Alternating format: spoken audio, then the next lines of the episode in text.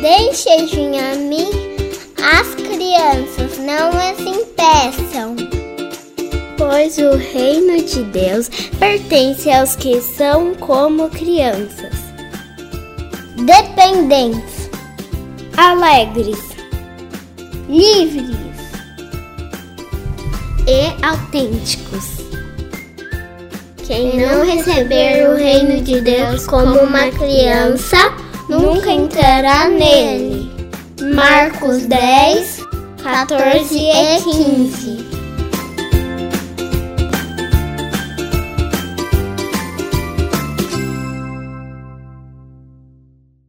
Agora sim, vamos lá. Jesus ele disse: se alguém não receber o reino de Deus com a postura de uma criança, essa pessoa não pode, na verdade, ter a certeza de que ele está de fato no reino. Nós vimos que isso significa que a gente deve receber o reino de Deus com uma postura de dependência, por um lado.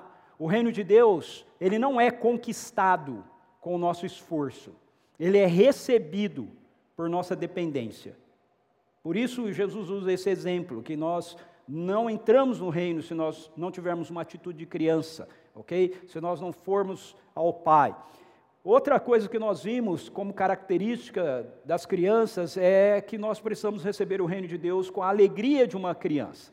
A alegria, ela é uma das expressões que evidenciam o fato de que Deus nos tornou parte de quem somos no seu reino, ah, porque a palavra de Deus nos diz em Romanos 14, 17: porquanto o reino de Deus não é comida nem bebida, mas justiça, paz e alegria no Espírito Santo. Veja, o reino de Deus é justiça, o reino de Deus é paz, o reino de Deus é alegria. Portanto, receber o reino como uma criança tem a ver com essa experiência da realidade de nós carregarmos a alegria do reino em nós e nós espalharmos essa alegria, nós cantamos isso aqui, né? E é uma realidade. Se o mundo conhecer a Deus, ele vai ser, eh, vai ter essa experiência, né? De um de uma alegria profunda. Uma outra característica que nós vemos presente na vida de crianças e que evidencia que a gente faz parte do reino de Deus é a liberdade. Crianças são livres. Crianças são livres. Elas, você viu aqui? Quem quer orar? É? A gente fala entre os adultos, quem quer orar? Cri, cri, cri, cri. Fica né, cada um esperando o outro. As crianças não, a criança faz rapidamente. As crianças lidam com as coisas com naturalidade. Elas chegam no, no lugar, é, seja onde for, e elas já sentem parte daquilo. Né? É, elas começam a brincar. É, na verdade, as crianças vão deixar de fazer as coisas em qualquer lugar que, ela, que elas vão, porque nós, pais, pais falamos para elas não fazerem. Naturalmente, se uma criança chega num, num, num, espaço, numa casa, seja onde for, o que ela vai fazer é brincar. Ela vai brincar, ela vai olhar alguma coisa que está em cima do móvel e vai ficar curiosa e vai querer pegar, não é? Aí nós chegamos falando, não, não pode pegar, não pega, né? Ó, não mexe nisso, ok? Eu não estou dizendo aqui, me entenda bem, eu não estou dizendo que nós não, não devamos ensinar e educar os nossos filhos. É óbvio que nós devemos, mas eu quero que você veja por que, que, elas agem assim? Elas agem com essa naturalidade porque elas são livres, elas se sentem livres, ok? Isso faz parte da vida dela. Nós adultos é que somos escravos, nós somos presos. Nós somos presos às expectativas das pessoas, nós somos presos ao politicamente correto, nós somos presos ao convencional, nós é que nos. E, e por causa disso, nós é que restringimos a liberdade das crianças. De novo, eu não estou falando sobre você não educar os seus filhos, ok? Eu estou falando sobre uma perspectiva que é natural na vida das crianças, que tem a ver com essa realidade da liberdade. É, na cabeça delas as coisas é, funcionam é, dessa maneira. É? é? ainda que elas, ainda que elas lidem muitas vezes com algumas questões favorecendo a elas mesmas. Né? Certa vez a, a Camila chegou para Lara e falou assim: a Lara está ficando que nem o Joãozinho, né? Eu sempre. Ela chegou para a Lara e falou assim, relacionado aos brinquedos da Lara. Ela falou assim: filha, a gente precisa saber compartilhar. Quando você tem o seu brinquedo, as suas, suas coisas, você precisa compartilhar com as outras crianças, quando as crianças vêm, estão com você. E ela, tá bom, tem que aprender a compartilhar. Aí eu saio com ela, estou com ela num parquinho. Ela vê uma menina com uma boneca. E ela fala assim: vovô, vamos ali, olha, aquela amiguinha está com uma boneca. Eu falei: é, Lara, mas a boneca é dela. Não, mas eu vou lá para compartilhar com ela. Ou seja, ela pegou o conceito. Né? Se eu tenho que compartilhar com ela também tem que compartilhar comigo. Né? Aí você tem que explicar para ela que o negócio não funciona muito desse jeito, né?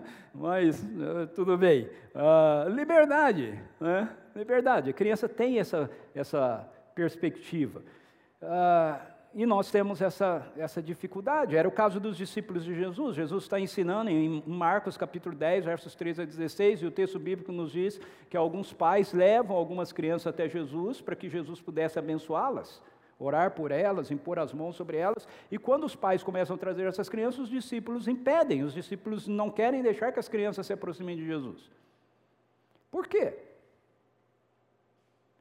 Porque na cultura deles não era conveniente assim como muitas vezes na nossa também não é, as crianças atrapalharem. Não é? As crianças atrapalharem.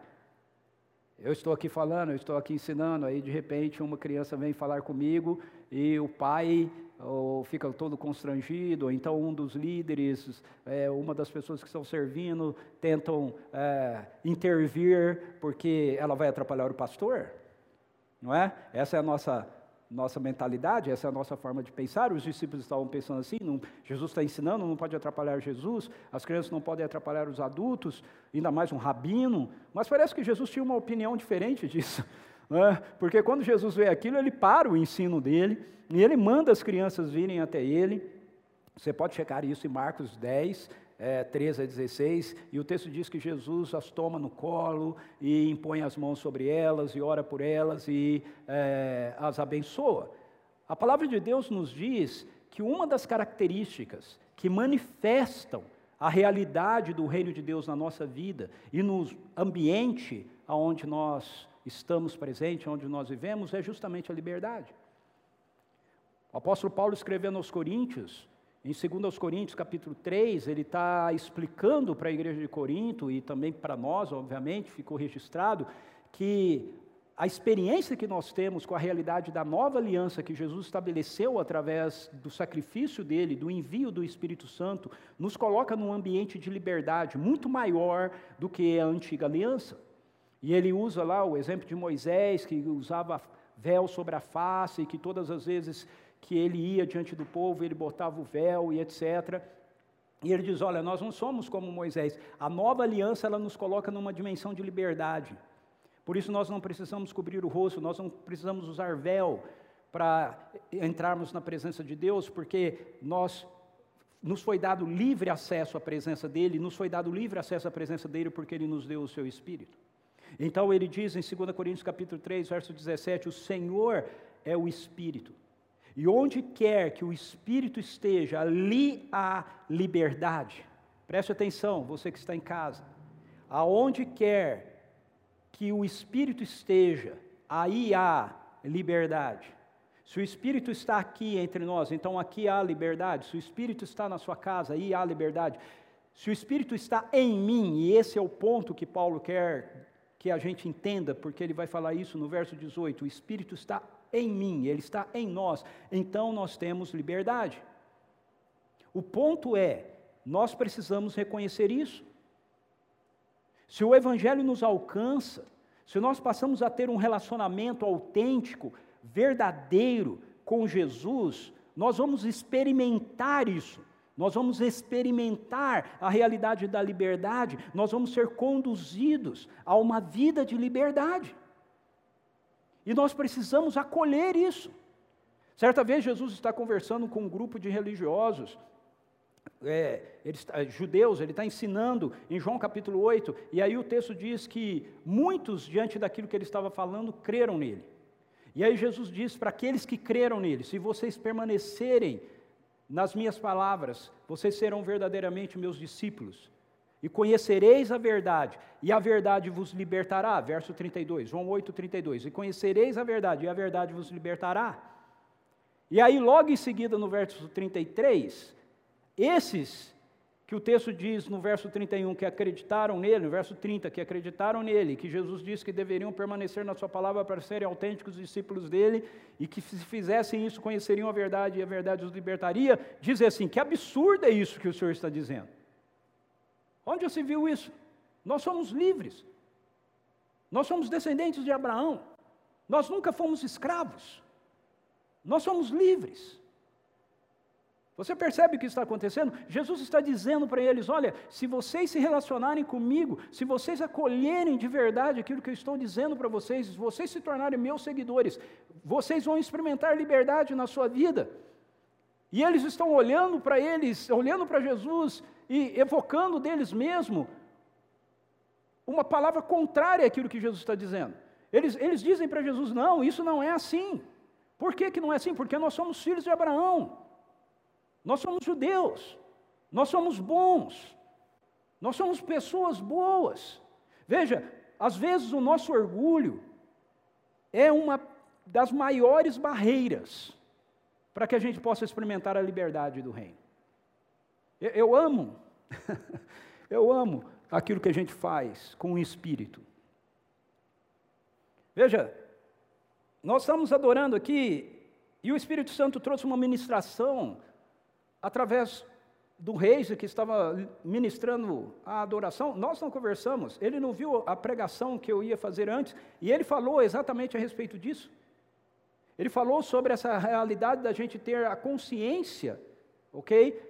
De que não é pela nossa nosso esforço, não é pela nossa capacidade, não é por aquilo que a gente tem por nós mesmos para oferecer que nós realmente experimentamos a justiça.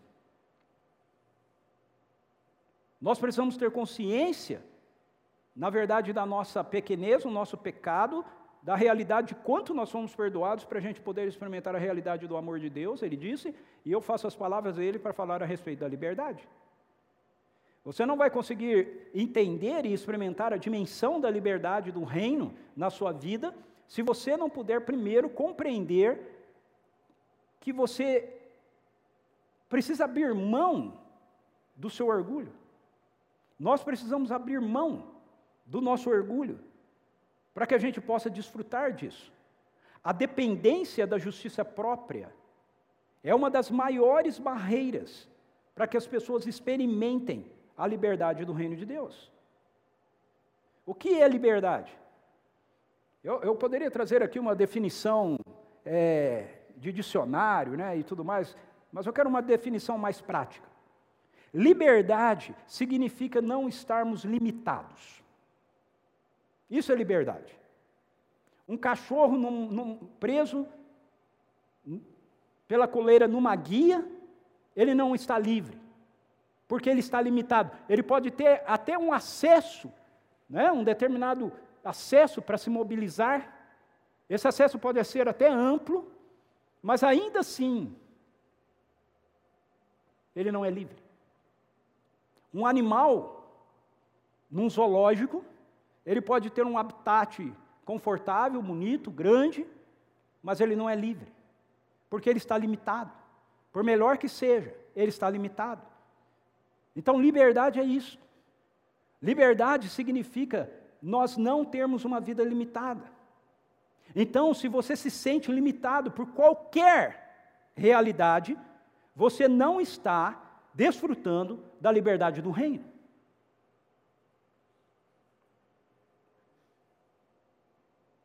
Se você se sente limitado por qualquer realidade, você não está desfrutando da liberdade que Jesus te deu, se você já creu nele como Senhor e Salvador da sua vida.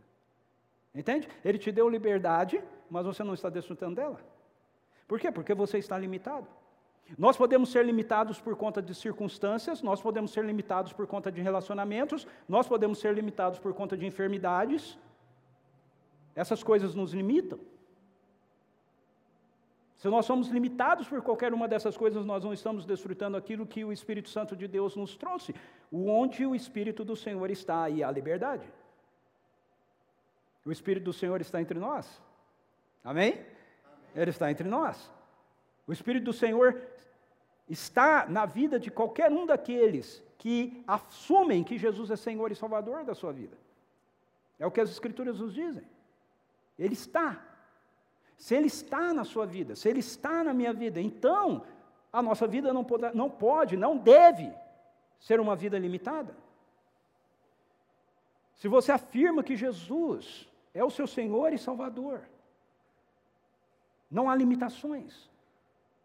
Porque onde o Espírito do Senhor está, aí há liberdade.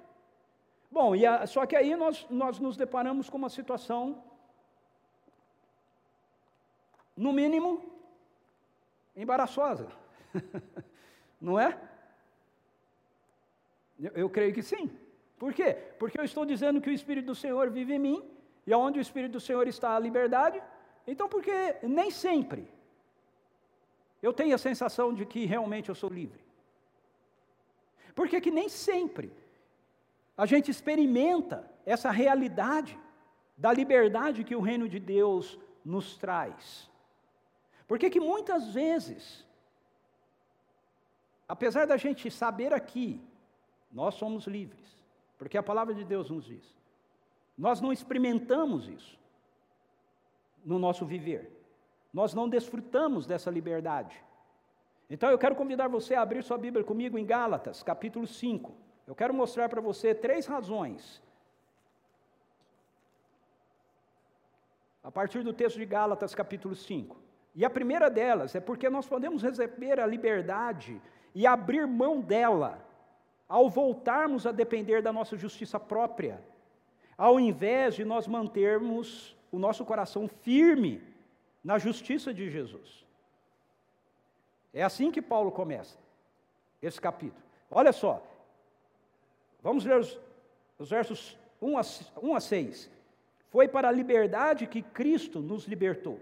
Portanto, permanecei firmes e não vos sujeiteis outra vez a um jugo de escravidão.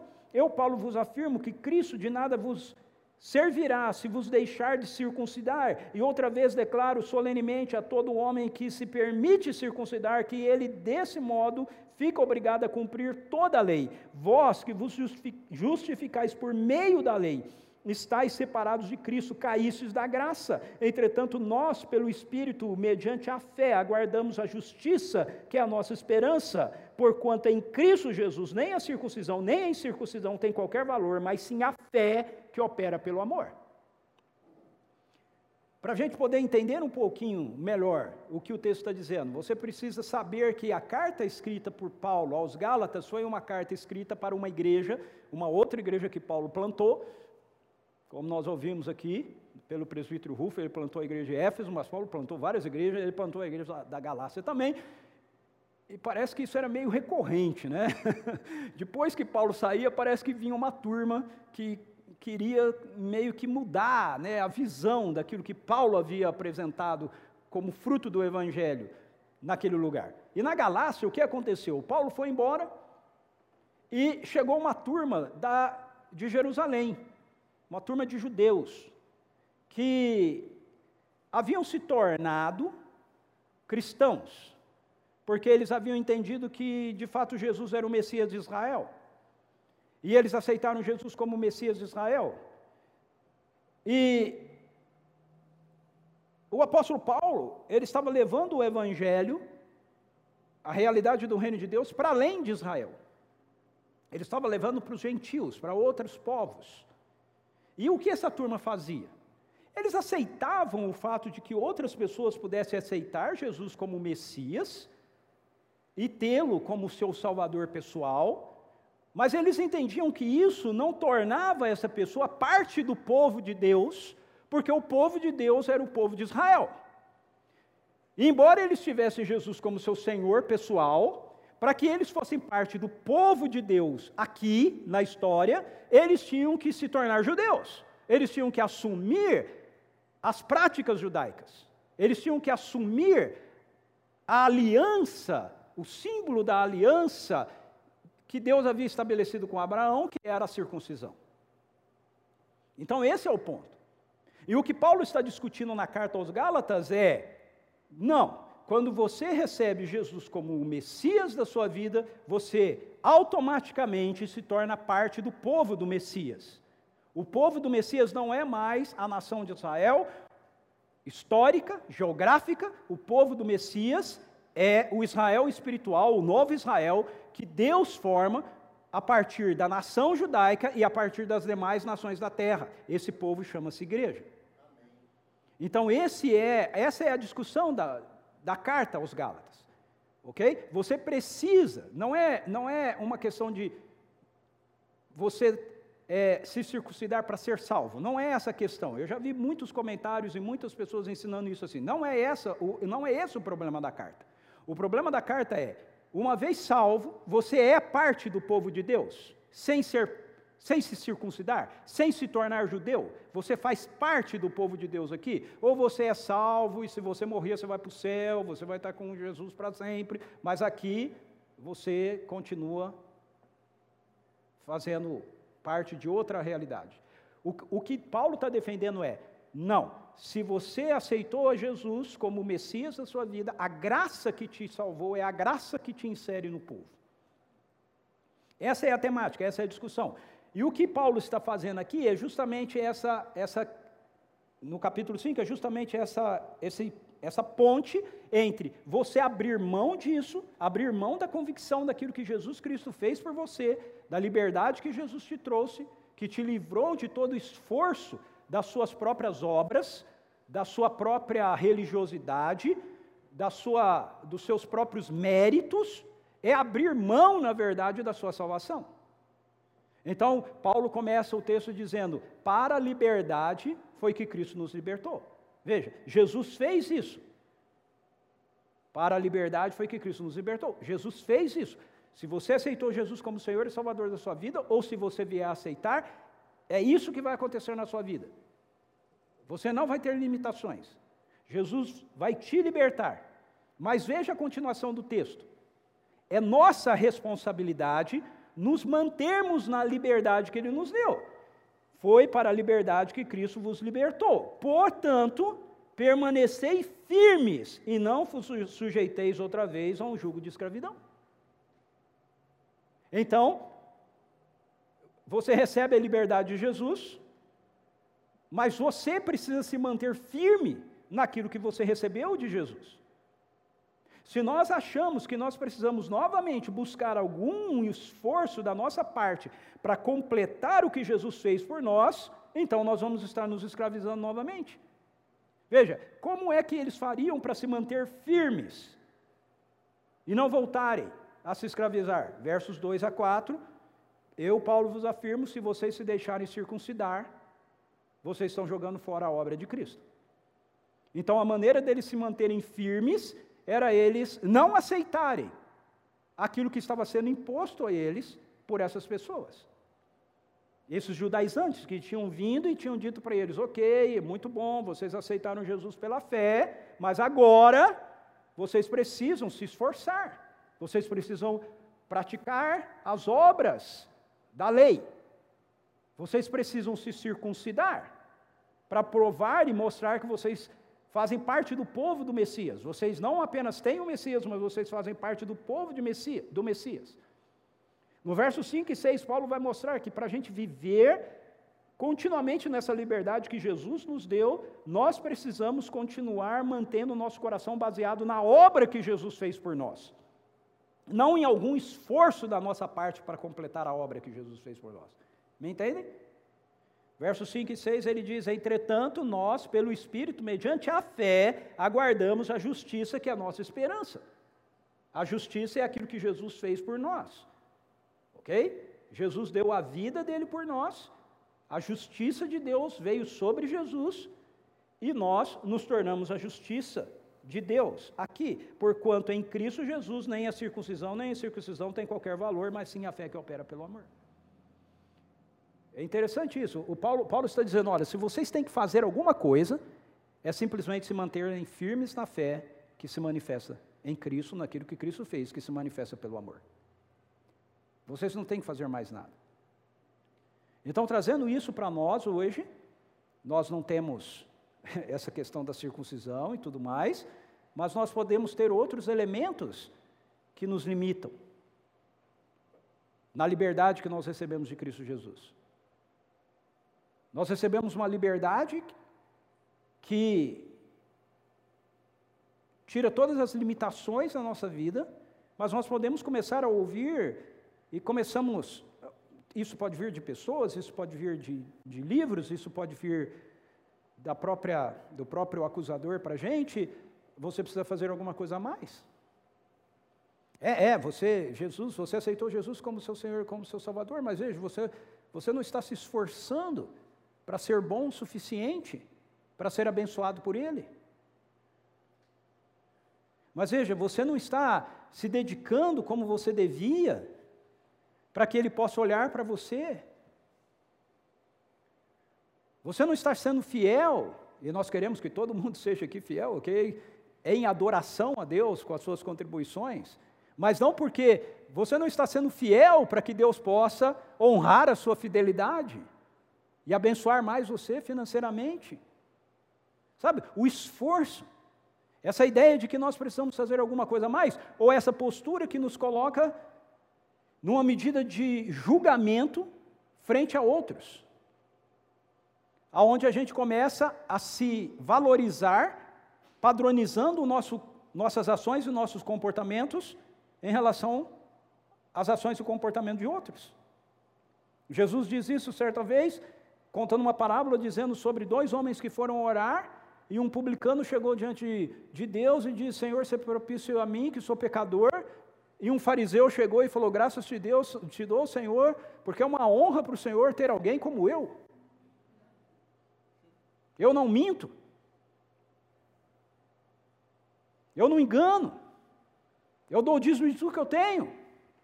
Eu não falo palavrão. Eu não sou como os demais. Não sou nem como esse aí. Às vezes nós não percebemos, queridos, mas nós começamos a basear mais a nossa confiança no que nós carregamos do que naquilo que Jesus carrega. A gente começa a achar, não, eu sou evangélico. Mais ainda, eu sou presbiteriano. Uau! Eu sou calvinista.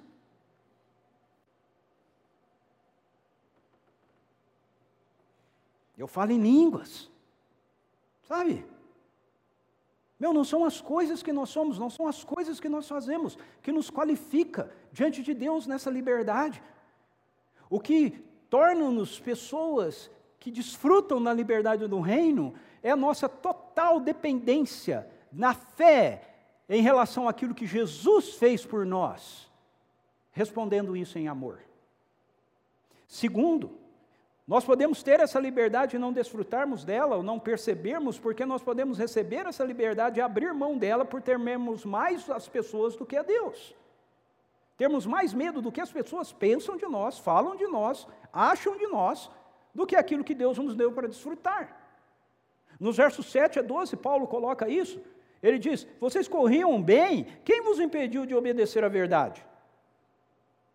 Quem vos convenceu a agir assim? Não procede daquele que vos chama. Sabeis que um pouco de fermento levada toda a massa.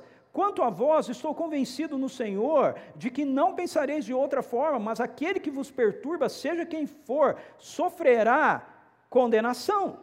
Eu, no entanto, irmão, se continuo pregando a circuncisão, por qual motivo ainda estou sendo perseguido? Nesse caso, o escândalo da cruz estaria anulado. Quem me dera se castrassem aqueles que vos estão confundindo? Esse texto é bom porque Paulo fica bravo. Dá uma. Tomara que eles se capassem. Essa é a, a, a circuncisão tem a ver com uma, aquela cirurgia que hoje chama-se de fimose, né?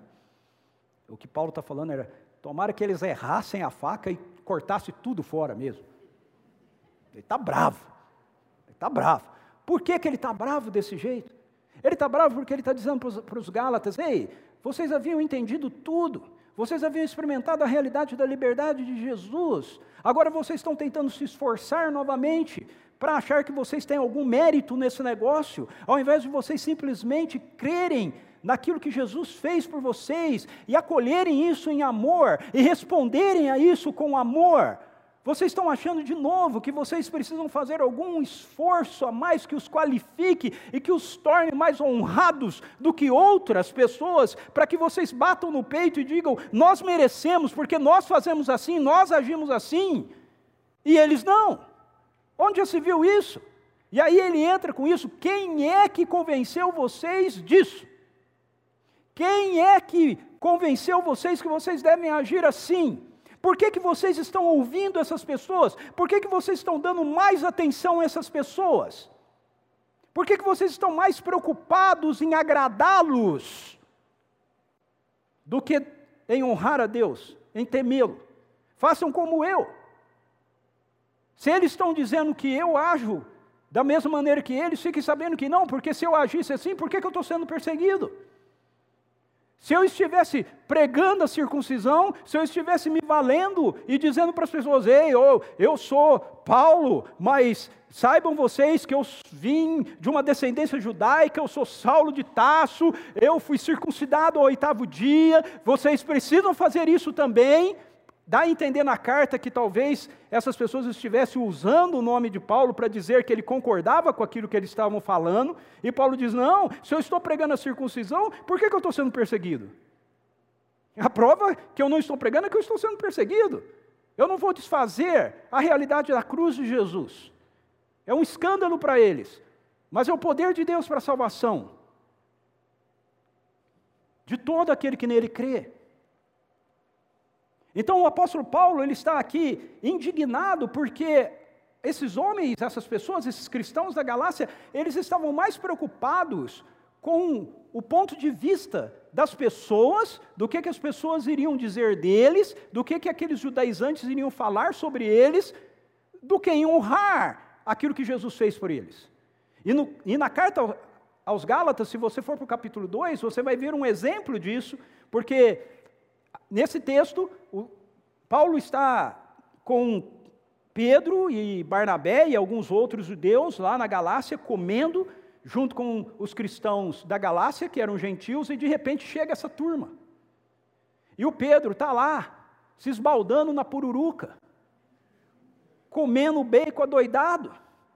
E quando esse pessoal chega, o Pedro empurra o prato de lado e diz: opa, esse aqui não sou eu que estou comendo, não. E o texto diz que ele age de tal forma que até Barnabé, que era parceiro de Paulo, plantando igreja entre os gentios, se sente constrangido. E ele também empurra o prato dele de lado. E aí o texto diz que Paulo, quando vê, Paulo diz assim no texto: quando eu vi que aquilo que Pedro fazia não procedia do Evangelho, não estava de acordo com o Evangelho. Eu o confrontei na frente de todos. Disse para eles: se você é judeu, vive como gentil, por que vocês agora querem que os, obrigar os gentios a viverem como judeus?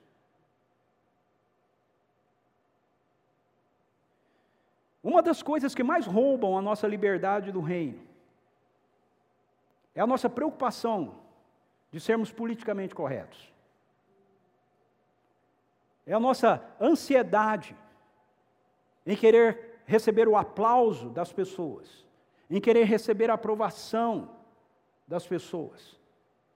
Veja, eu não estou aqui falando, por favor me entenda, eu não estou aqui falando sobre a gente é, destratar as pessoas ou desrespeitar as pessoas, mas eu estou falando sobre a nossa liberdade em Cristo não ser cerceada pela expectativa que as pessoas têm a respeito de como deve ser a nossa liberdade, como deve ser a nossa fé. E acho que isso é uma das realidades que nós mais temos enfrentado no nosso mundo hoje, não é? Não só em relação à fé em Cristo, mas em relação à vida. Parece que hoje em dia todo mundo tem o direito de dizer como você tem que viver, como você tem que se comportar, o que, que você deve fazer. Se você se deixa cercear pela expectativa das pessoas, você não está vivendo na liberdade que Cristo Jesus te deu. Se você teme os homens, você tem medo dos homens, você não pode viver na liberdade do reino. É simples assim. É o que as Escrituras nos mostram, é o que Jesus viveu. Se nós temos mais preocupação de sermos agradáveis às pessoas que não compreendem as realidades do reino de Deus, do que ao Senhor do reino, do que o Espírito que traz liberdade, nós vamos perder essa liberdade. Entende? Você entra no mercado, e aí as pessoas dizem, ou em qualquer outro lugar, e as pessoas dizem assim: ó, você não pode orar pelas pessoas nesse lugar. Se você tem, se você tem mais preocupação, as pessoas olham feio, as pessoas não gostam, entende? E se você tem mais preocupação em agradar as pessoas do que fazer aquilo que Jesus mandou você fazer, você perde a liberdade do reino. De novo, quero muito que vocês me entendam. Você é em casa. Eu não estou falando sobre a gente ser mal educado com as pessoas. Nós devemos ser gentis com elas.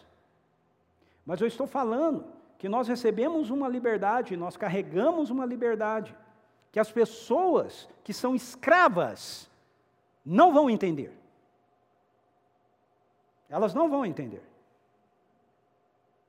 Ah, mas a pessoa aceitou Jesus. Então, disse Jesus àqueles que haviam crido nele: Se permanecerem em mim, as minhas palavras permanecerem em vocês, conhecereis a verdade, a verdade, serão verdadeiramente meus discípulos, conhecereis a verdade e a verdade vos libertará.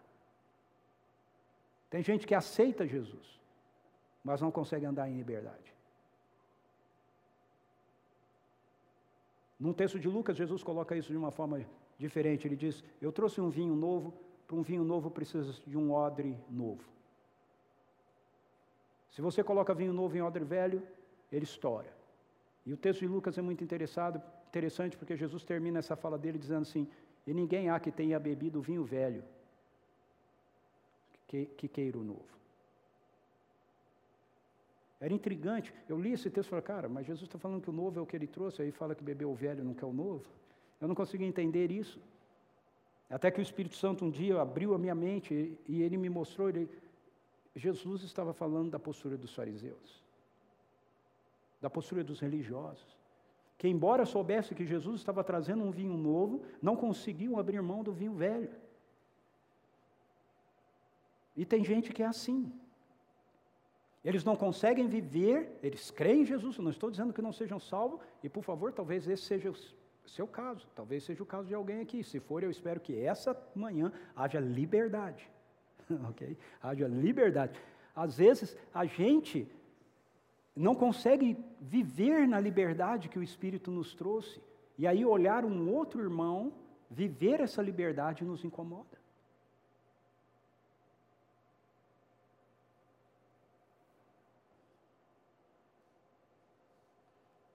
Eu não tenho, a pessoa não tem coragem de impor as mãos sobre um enfermo e orar por ele para ele ser curado. Ok, não faça. Mas aí a pessoa se incomoda, porque eu digo que eu impus as mãos sobre uma pessoa e orei para ela ser curada. E aí, porque eu não quero incomodar a pessoa, eu paro de fazer isso. Entende? Perdi a liberdade do reino. Perdi a liberdade do reino. Terceiro, a gente deixa de desfrutar dessa liberdade ou abre mão dela quando nós usamos essa liberdade para justificar a nossa carne. Versos 13 a 15. Agora, Paulo vai para o outro lado. Ok? Ele está dizendo: olha, você, para desfrutar dessa liberdade, você não pode ter medo das pessoas, você tem que temer a Deus. Você não pode ficar preocupado em querer agradar as pessoas, em receber o aplauso delas, e para isso abrir mão daquilo que Deus te oferece. Mas agora ele vem para um outro lado. Ele fala, mas por outro lado, você não pode usar a liberdade que o Espírito te deu para que você se justifique nas posturas que advenham da sua carne. Nos versos 13 a 15, Paulo diz assim: caros irmãos, fostes chamados para a liberdade, todavia não useis da liberdade como desculpa para vos franquear a carne. Antes sede servos uns dos outros mediante o amor. A fé que se opera pelo amor. Verso 6. Sejam servos uns dos outros mediante o amor, pois toda a lei se resume num só mandamento, a saber, amarás o teu próximo como a ti mesmo. Porém, se mordeis e devorais uns aos outros, cuidado para não vos destruirdes mutuamente. Agora Paulo vira moeda. ele vira moeda. Ele fala: olha, por um lado você não pode perder a sua liberdade, ou você corre risco de perder a sua liberdade quando você está mais preocupado em eh, estar é,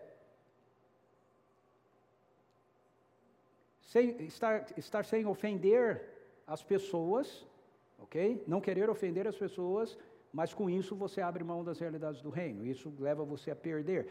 Você está mais preocupado com o politicamente correto, mas o outro lado da moeda é você usar esse argumento. Eu não estou nem aí com as pessoas. Deus me libertou, eu sou livre, e eu posso fazer as coisas do jeito que eu quero, eu falo mesmo para a pessoa aquilo que eu tenho que falar, porque afinal de contas Jesus me libertou. Ele diz: não, você não pode usar a liberdade que Jesus te deu para você tratar os outros baseado na sua carne. É isso que ele está dizendo. Se vocês se mordem uns aos outros, vocês vão se destruir. Então, quando nós usamos a liberdade do reino para justificar ações carnais, ok? O que, que é a carne para Paulo? A carne é toda postura que nós tomamos que nos inclina para o lado contrário daquilo que é a revelação da vida de Jesus. Isso é a carne. Porque Jesus agora está vivendo em vocês, vivendo em nós, nós temos a vida dele em nós, a carne, que é essa postura de rebelião, está crucificada com Jesus, e eu não devo mais deixar que ela tenha ação na minha vida. Porque ela, ela não é mais o que me dirige, o que me dirige é a vida de Jesus, mas ela está presente, crucificada, mas está presente. Então, todas as vezes que eu dou vazão a ações que não estão alinhadas com a vida de Jesus que está sendo vivida em mim, que está misturada na minha vida, eu estou me inclinando para a carne. E aí Paulo diz para eles: olha, se o negócio é cumprir a lei, porque a ideia dos judaizantes é que eles tinham que se circuncidar para cumprir a lei, ele fala assim: então, vivam em amor. Porque quem ama, cumpre toda a lei. Se esse é o ponto, ao invés de vocês quererem se circuncidar, amem. É o que ele está dizendo. Porque quem ama, cumpre toda a lei. Então, argumentar que estamos livres, mas se deixar conduzir pelo orgulho da nossa carne em nossos relacionamentos, nos rouba a liberdade que nós temos no reino.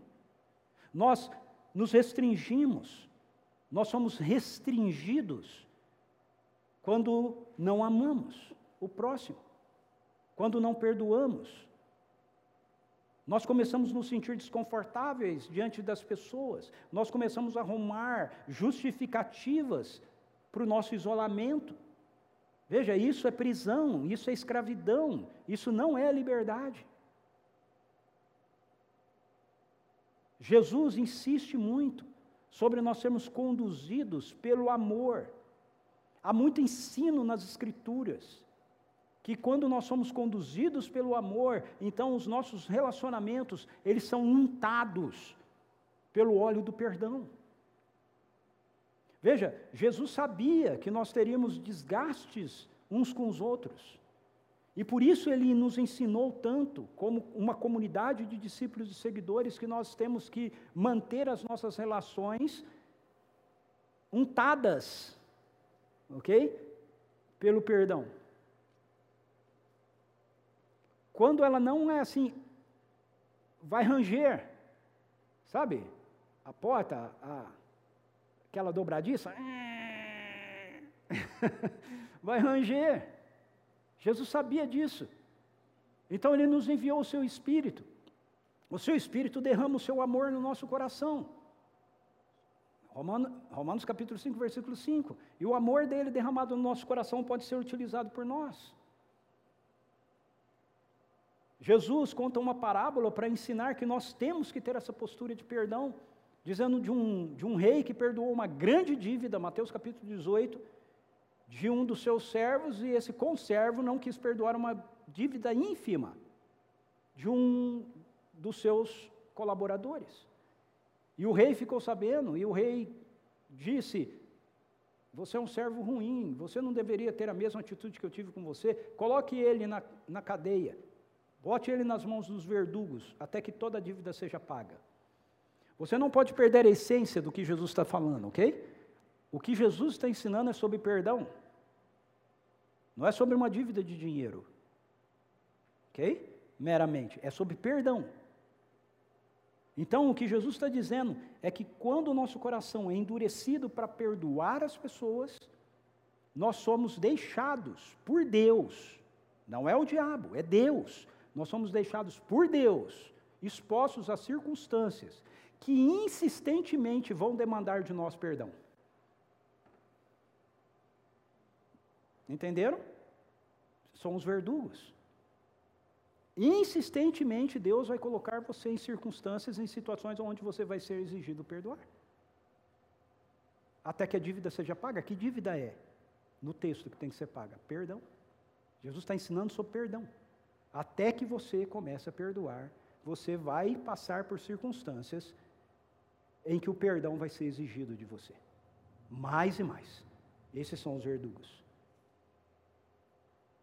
Então, quando a gente usa da liberdade, da desculpa de que nós somos livres em Cristo Jesus, para não termos relacionamentos encharcados pelo amor, encharcados pelo perdão, nós não estamos livres. Nós não estamos desfrutando da liberdade, nós estamos limitados nas mãos dos verdugos. Concluindo, como é que nós podemos andar na liberdade que nós recebemos então do Espírito Santo? Como é que nós podemos manter essa liberdade do reino que Jesus nos deu? Para a liberdade foi que Cristo nos libertou. Aí Paulo coloca os versos 16 a 26, que são tão conhecidos por nós mais como contraste das obras da carne e dos frutos do Espírito. Mas veja, se você ler o texto dentro do contexto que ele está falando, você vai ver que o sentido dele é muito mais amplo do que simplesmente duas listas para você dizer, essa aqui é a lista da carne, eu não posso fazê-la, essa aqui é a lista do espírito, eu vou ticar aqui quantas eu estou conseguindo fazer. Não, não é disso que Paulo está falando.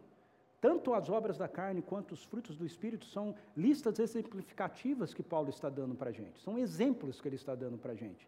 A ênfase que Paulo está dando para a gente nos versos 16 a 26 é que para você viver nessa liberdade, você precisa andar no Espírito.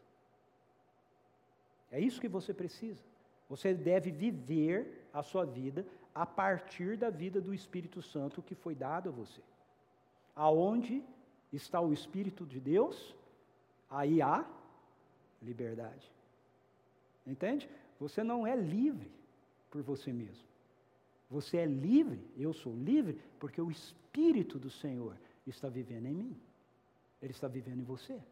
Então, se você quer desfrutar dessa liberdade, você precisa vivê-la pelo Espírito. Como nós vivemos pelo Espírito? Primeiro, verso 18, nos deixando guiar por Ele. Olha o que ele fala no verso 18. Ele diz assim: Contudo, se sois guiados pelo Espírito, já não estáis subjugados pela lei. Aquela ideia de que você tem que circuncidar, você tem que saber o que você tem que fazer a mais. Ele diz: não, não, não, não, não. Se o Espírito vive em você, se o Espírito vive em você, você não carece mais de nenhum fator externo que parta do seu esforço. O que você precisa fazer é ser submisso ao mover dele, à direção dele, à voz dele, às impressões dele. Não resistir. Não resistir. Se deixar conduzir. Não argumentar com ele. Entende? Não fazer o que os fariseus fizeram com Jesus. Mas como assim nos libertar? Nós somos livres.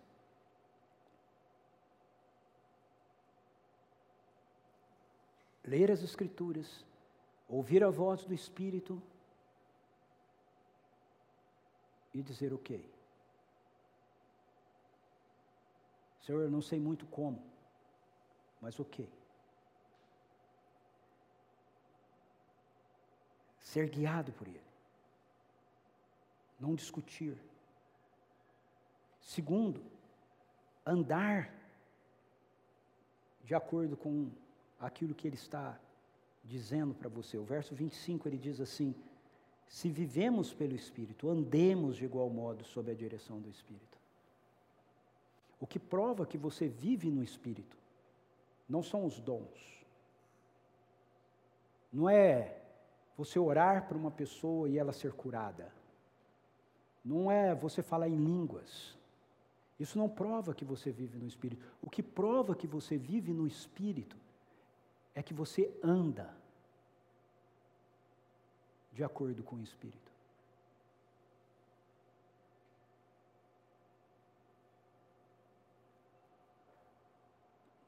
Você recebe a instrução e você segue a instrução. Você não só recebe a instrução, verso 18, mas você segue a instrução. Verso 25. 18, no tempo verbal, no grego, é passivo. Você não faz nada, você recebe. Mas no 25, é ativo. É com você. O 18, o Espírito põe dentro de você. O 25, você pega o que ele pôs dentro de você. E você faz alguma coisa com isso. É assim que a gente vive no Espírito. A chave disso é que nós precisamos reconhecer que a liberdade é o resultado da nossa crucificação com Cristo. Verso 24. O que, os que permanecem, a, os que pertencem a Cristo Jesus, crucificaram a carne com as suas paixões e os seus desejos. Não é que não há paixões, não é que não há desejos, é que eu não respondo a eles. Há desejos e há paixões que a carne continua trazendo, mas eles estão crucificados. Eu não respondo a eles. Eu ouço do Espírito e eu respondo ao Espírito. Paulo diz em Gálatas 2:20 que ele já está crucificado com Cristo, não é mais ele quem vive, é Cristo que vive nele. Não somos mais nós nosso antigo eu que vive, que governa a nossa vida. É Cristo, um novo eu, uma nova natureza, a sua vida, misturada na vida de Jesus, semelhante à vida de Jesus.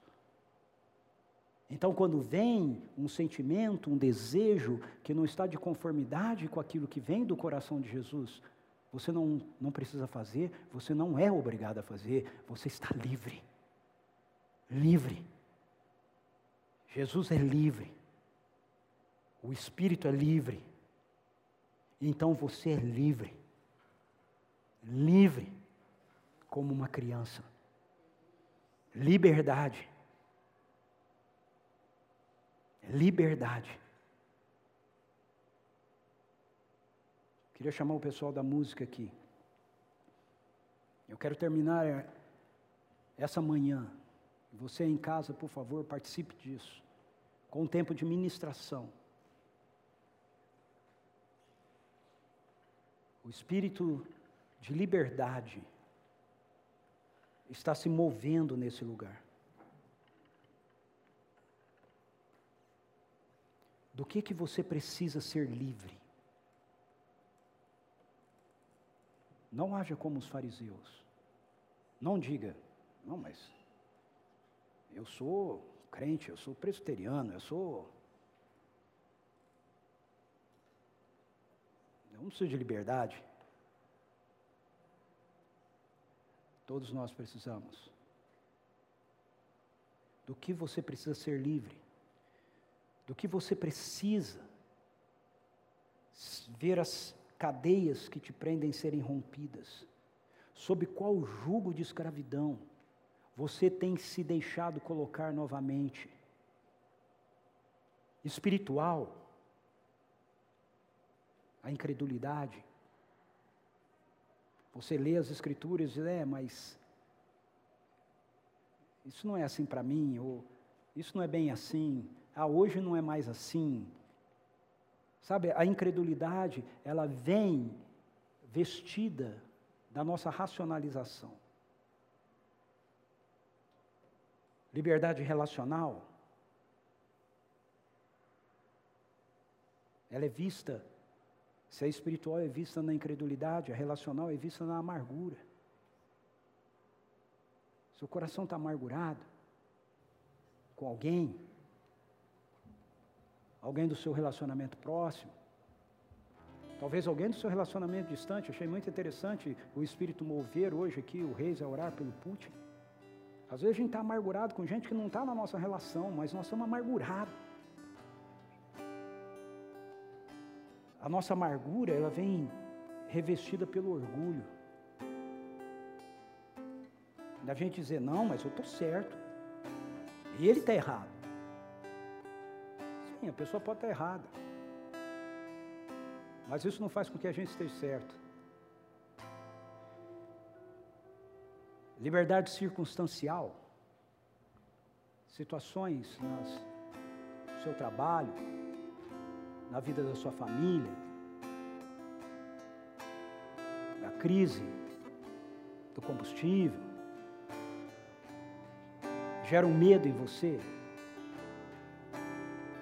A maneira de você ver se você está preso pelas circunstâncias é o medo. Geralmente o medo vem transvestido por nós de falsa prudência. A gente, não, não, não, não é medo. Eu só estou sendo prudente. Será mesmo? físico.